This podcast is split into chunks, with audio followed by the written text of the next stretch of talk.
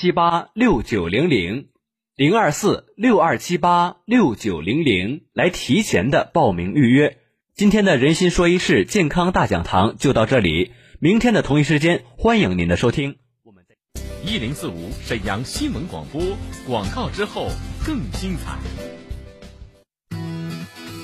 妈，快上辣姐家牛肉酱，我要拌面条。奶奶，我要吃辣姐家牛肉酱，拌饭老香了。媳妇儿，记得多买几瓶辣姐家牛肉酱啊，晚上在家吃火锅，汤料蘸料都少不了。妈，告诉你个厨房妙招，看辣姐家牛肉酱，炒菜拌菜都放点儿，做啥都是大厨的味道。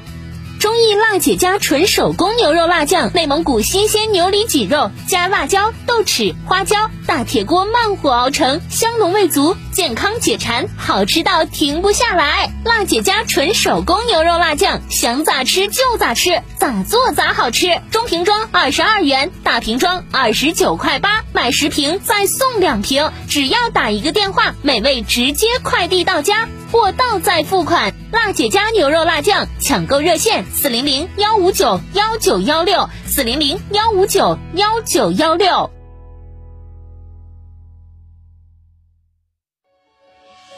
一型糖尿病现在必须终生打胰岛素吗？二型糖尿病能停药吗？糖尿病到底该如何治疗？对话大医生，带您重新认识糖尿病。让糖尿病患者吃饱吃好，血糖平稳；吃饱吃好，减少并发症，让糖尿病患者提高生活质量，延长生命周期。对话大医生，每天早晨八点到九点，下午十三点三十分到十四点三十分，晚间十八点到十九点，与您相约沈阳新闻广播 FM 幺零四点五。栏目热线：零二四六七八五五八幺七，零二四六七八五五八幺七。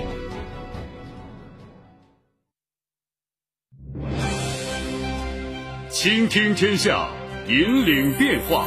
这里是沈阳广播电视台新闻广播，中波七九二，调频一零四点五，康平地区调频一零七。法库地区调频九二点四，第一时间，第一影响，沈阳广播电视台新闻广播。新闻广播。天气随身听，一零四五气象站。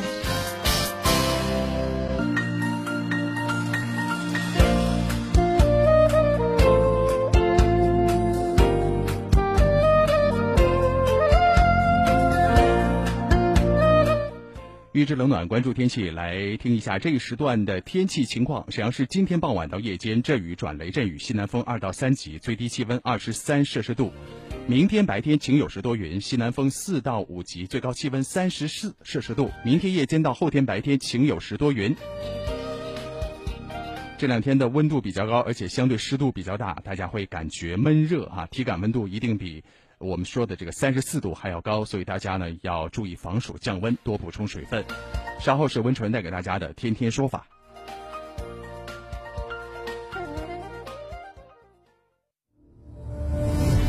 权威法律解读，精准案件分析。意见监护呢是在我们二零一七年十月一日实施的民法总则第三十三。经营者他有没有主观的诱骗的故意存在？说理，观点交锋碰撞。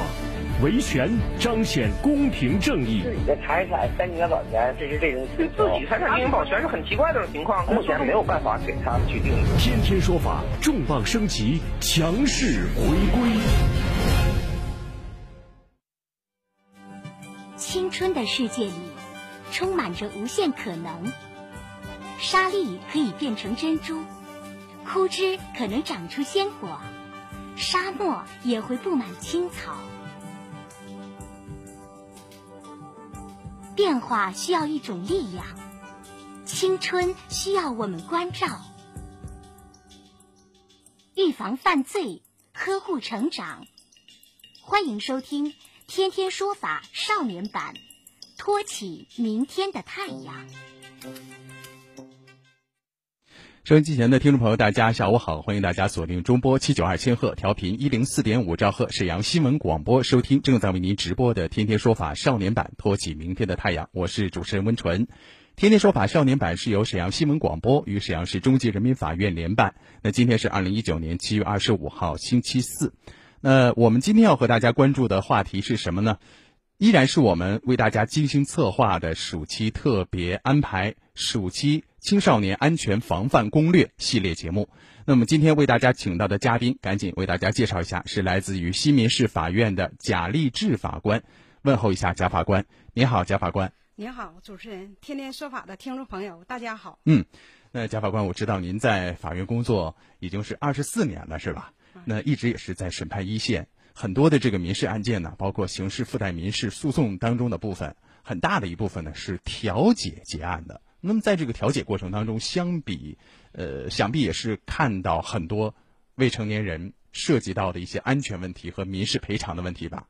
我听说有一个案例啊，就是和暑假孩子们结伴野浴，最终呢有人溺水这样的一个案件有关，是吗？啊，是的，在调解的过程中，我往往是站在当事人的角度。设身处地的为当事人着想，嗯，采用的是背靠背的调解方法，让当事人能够换位思考。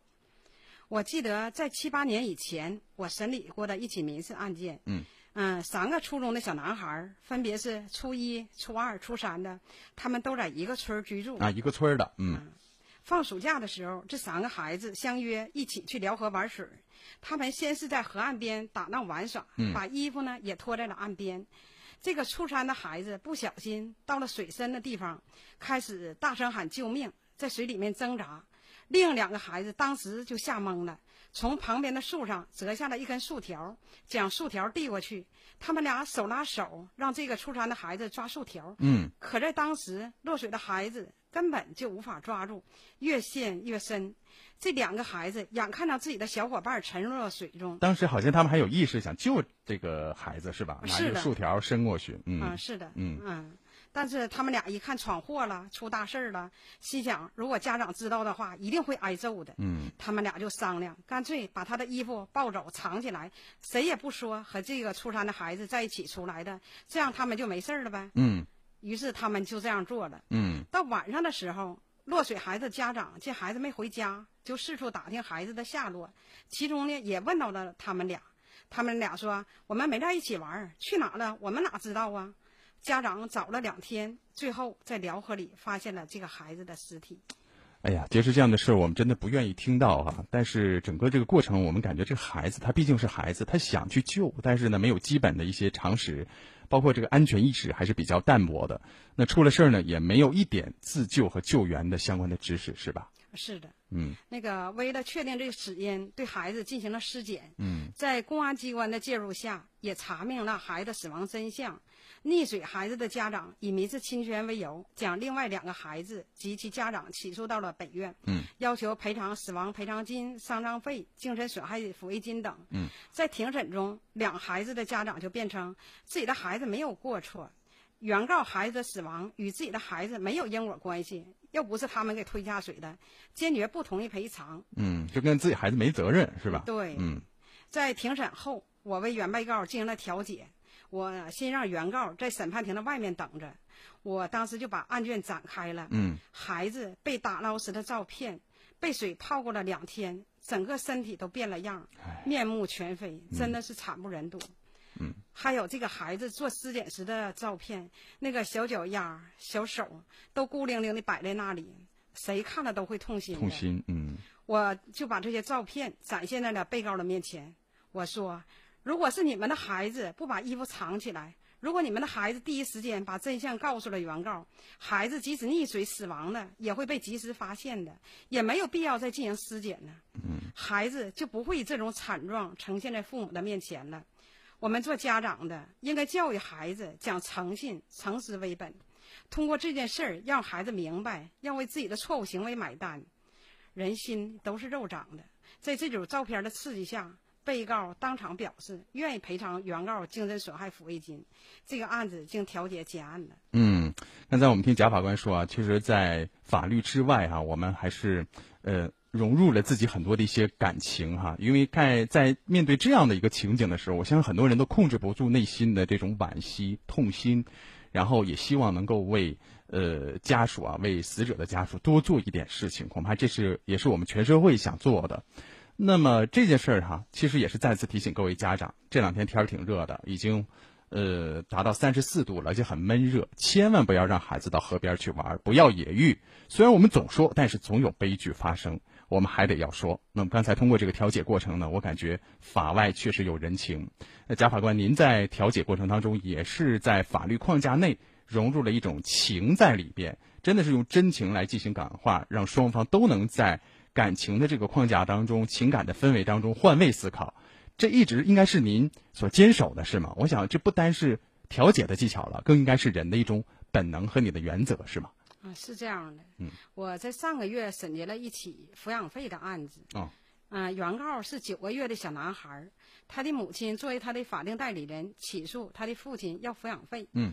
孩子的父母吧，原来是夫妻关系，离婚几年后呢，又在一起同居，但是呢，没有办理复婚手续。这个女方怀孕几个月以后，与男方发生矛盾，就分手了。嗯，孩子出生的时候呢，男方也没有到场，出生证明上也没有父亲的名字。这个孩子上户口时随的是母亲的姓。哦，我就把传票给被告送达时，被告就否认和孩子的父子关系，原告呢也没有其他证据。最后呢，只能申请进行亲子鉴定。对，嗯，我和我们同事一起陪他们三口人到中国医科大学法医鉴定中心。那个在抽血之前，需要对这三个人拍照。这个孩子吧，长得其实和那个被告非常像。嗯，他们坐在一起时，哎呀，我就想，我说这一家三口多好啊！你说多温馨的画面呢？是。嗯，过了五天之后，这个鉴定结果就出来了，被告是孩子的亲生父亲。我再次安排了开庭。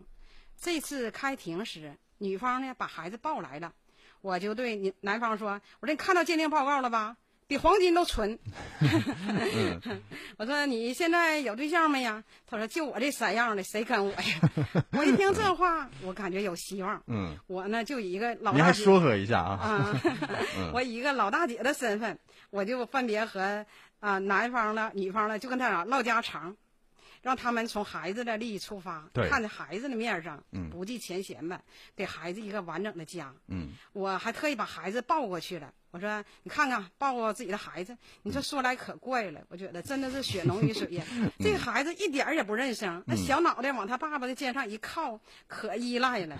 完，正功我就趁着画面真的很温暖啊。哎，对对对，我就觉得从爱出发，我觉得能够化解各种矛盾。”完，我直接对男方说：“把女方花的鉴定费四千五百块钱给他，赶紧谈正事儿了。”对对对，提溜几样水果上老丈人家去，把孩子老婆接回家，回去好好过日子吧。那个在后来怎么样了？后来呢，女方撤诉了啊，三口人一起回家了。嗯，就办完这个案件呢，我的心里就暖暖的。嗯，我没有说单纯的按照案由解决抚养费的纠纷。嗯，我是从爱出发，让孩子有一个完整的家。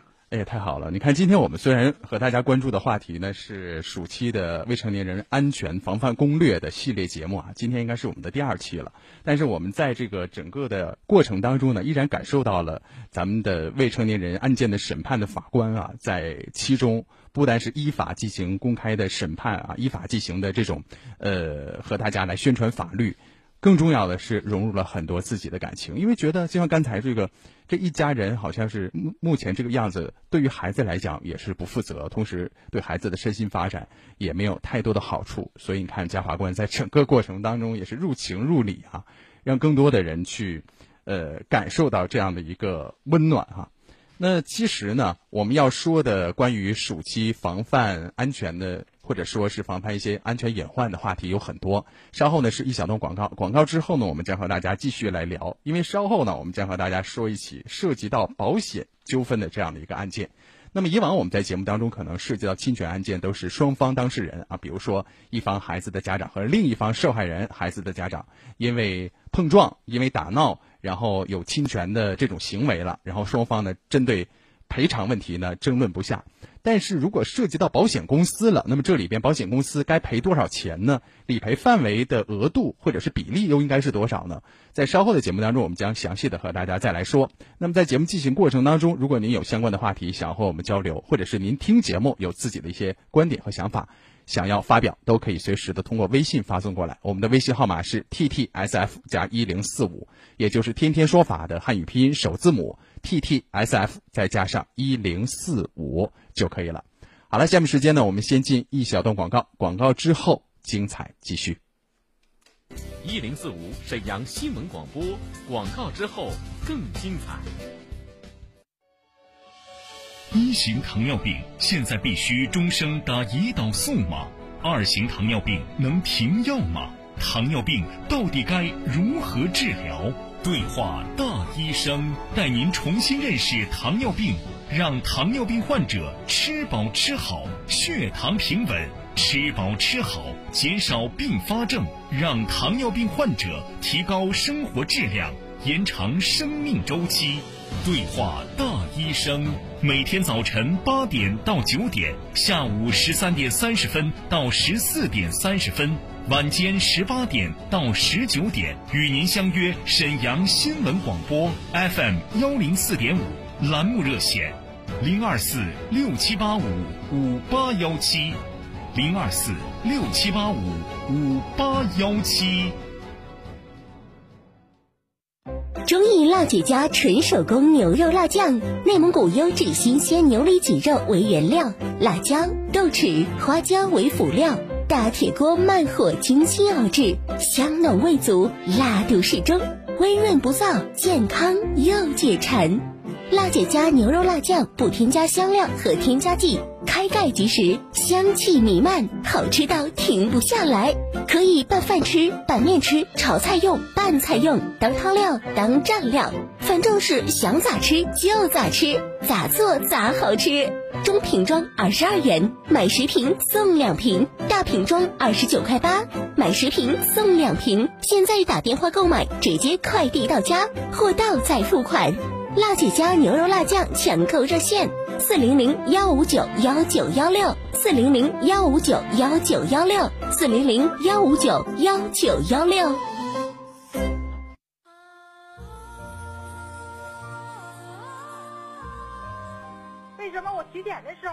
血脂高呢？为什么我一直吃降压药还是得了腔梗呢？我糖尿病血糖控制的很好，为什么还是得了心脑血管病呢？我这心脏脑袋都不好啊，到底该做啥检查呀？这药都吃大半年了，到底用不用调药？怎么调啊？我到底是选择吃药还是支架？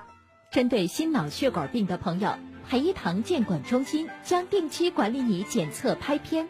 帮助你科学降低疾病风险，指导你如何在饮食、运动等方法综合干预下获得健康，让每个心脑血管病人实现病有所医、病有所托。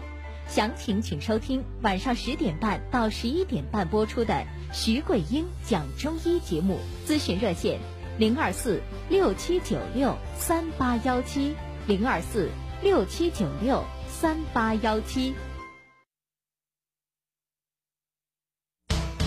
是法律专业的主持人，态度坚决果断。我们千万不要用一些违法的手段反对违法的我接受新岗位，但是我要求你还按原来三千块钱给我开，这个要求合理之后呢，想他和他的律师朋友为你打开法律疑团。犯罪的终止犯没有造成损害，如果没有达成一致，劳动者是不可没有尽到安全保障义务作为主。他在天天说法等你。我是温纯，我们不见不散。欢迎大家再次回到正在为您直播的《天天说法少年版》托起明天的太阳节目当中，我是温纯。今天我们的《天天说法少年版》和大家聊的话题呢，依然是暑期青少年安全防范攻略系列节目的第二期。为大家请到的嘉宾是新民市法院贾立志法官。我想啊，这个保护未成年人需要的是一种爱。那么刚才在上半段和大家一起通过一些案件的调解，通过法官的。案件审判背后之间的一些故事啊，我们感受到了像贾法官这样的法之外的那种容情有很多哈。那这其中呢，也涉及到审判关于青少年安全问题、侵权问题的一些案件。那我想很多时候在调解未成年人案件当中啊，可能更多的是出于对孩子的保护。不过呢，他是犯错的一方还是受害的一方，都有被保护的一个权利。当然，犯错要付出代价，接受法律的制裁。但最终呢，我们对于孩子要实现的是一种教育的目的，是吧，贾法官？嗯，是的，没错。嗯，我在少年法庭已经工作十多年了，经常审理那个校园伤害的案件。嗯。今天我们的天天说法，既然是暑期安全防范攻略系列节目，对，我就给大家说一个涉及青少年安全的民事纠纷吧。嗯，好。比如说两个孩子打架了，或者在玩闹中导致另一个孩子受伤了，案发当时有的学校呢没有监控录像。嗯。为了查清这个事情经过吧，我往往要求两方孩子出庭，对，都得到场啊。对，因为他是亲历者嘛。对。在庭审前送达传票的时候，我就对孩子家长说：“你呀，不要为了一点那点经济利益，什么责任的大小了、赔偿的多少了，教自己的孩子说谎。嗯，你说谎的后果可能带来一时的一点的小的利益。对，有的家长跟孩子都对好词儿了，是吧？对对，你怎么说啊？我教你啊，你就一个字儿不能差。对，但我觉得这样会影响孩子的一生，后患无穷的。是，嗯，这个价值取向，我觉得你们做家长的一定要权衡好。嗯，一个负责任的家长都会知道。怎么做的？嗯，而且法院在判的时候吧，依据的是证据，证据对，而且呢还得形成一个完整的证据链，他不可能单纯的听某一方的陈述，你说怎么的就怎么地了，那不可能。嗯，对于孩子的教育吧，我总觉得应该把这个德字放在首位。是，我自己作为一名法官，我也曾经多次的想过这个问题。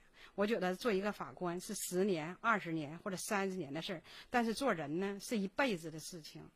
我对我自己的要求就是公平公正地处理好每一起案件，让当事人感受到法律的公平与正义。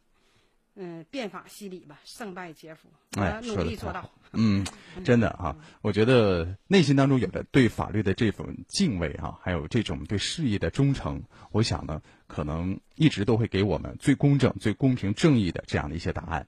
也非常感谢贾法官这些年的这种辛勤的工作。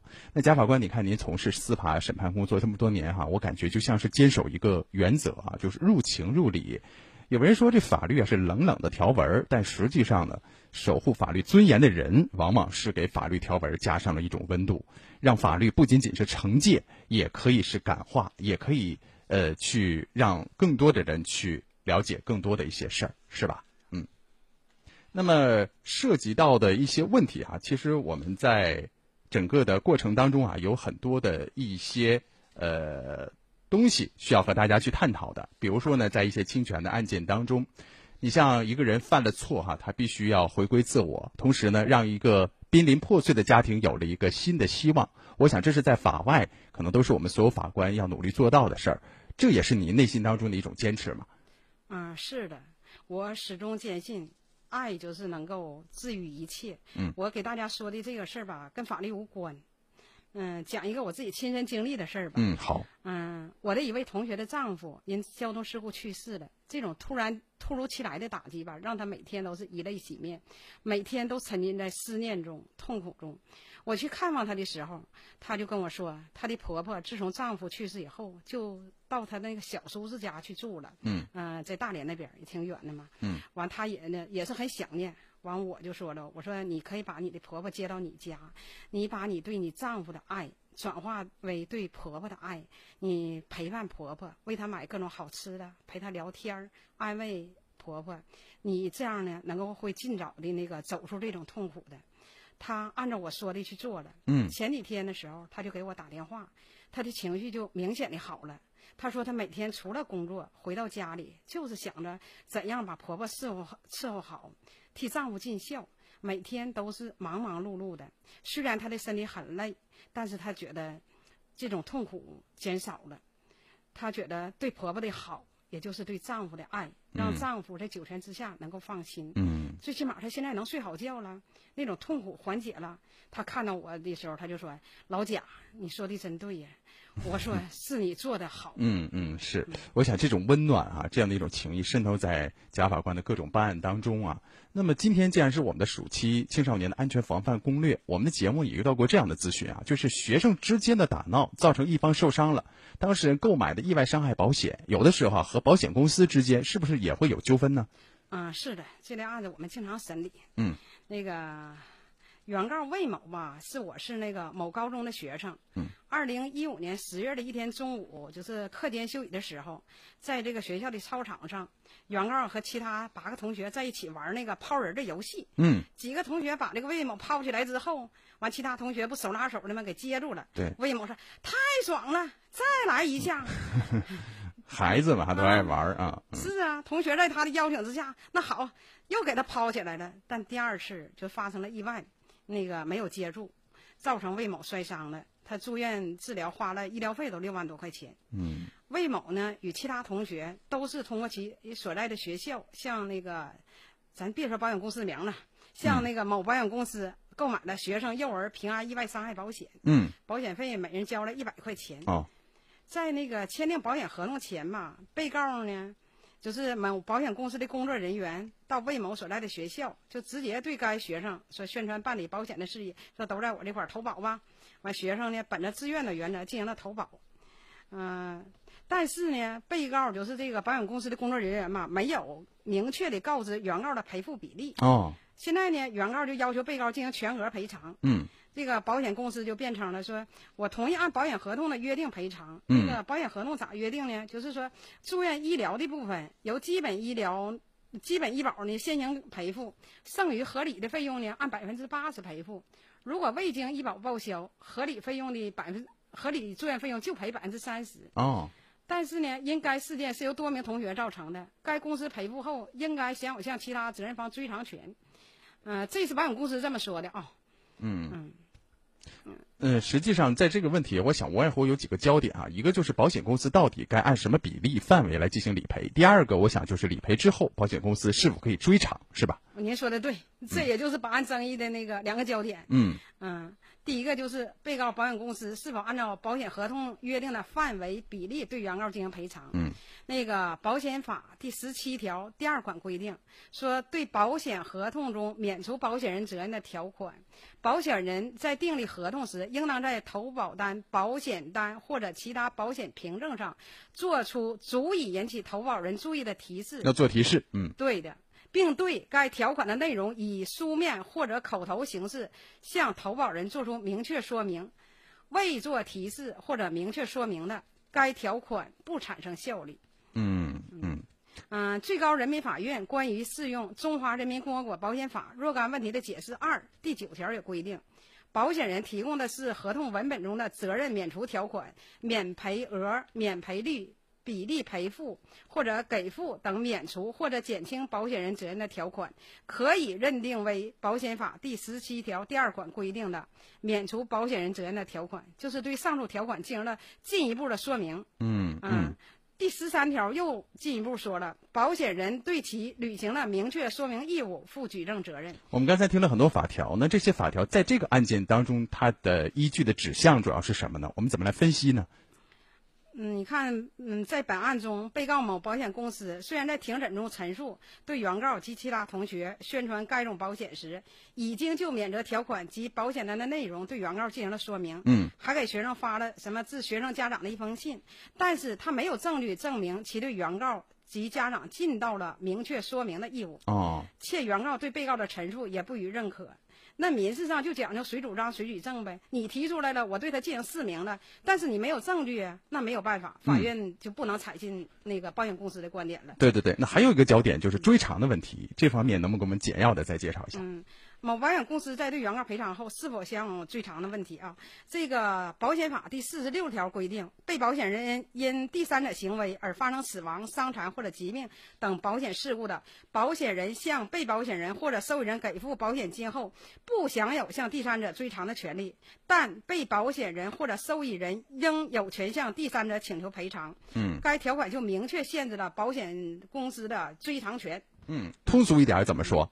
也就是说，学生个人在投保商业险的情况下，如果有侵权人的情况下，有权呢要求侵权人赔偿。嗯，同时呢，他也有权要求保险公司按照保险合同的约定进行赔偿。这类侵权案件在校园中经常发生。啊，与法同行，法在身边。希望大家能够运用法律武器来维护自身的合法权益。嗯，好，刚才呢，其实通过这个保险的案例哈，我们也是通过贾法官的介绍，也了解了整个的理赔的过程，包括法条当中如何规定的。那么在遇到类似的时候呢，我们还是那句话，不希望这个问题发生。但是，一旦哈避免不了发生了之后，我们还是能够拿起法律的武器，依法维权。然后呢，在遇到保险合同的问题上，也能够留个心眼儿，因为在保险法和相关的司法解释当中，也有对保险公司的一些约束和规定啊。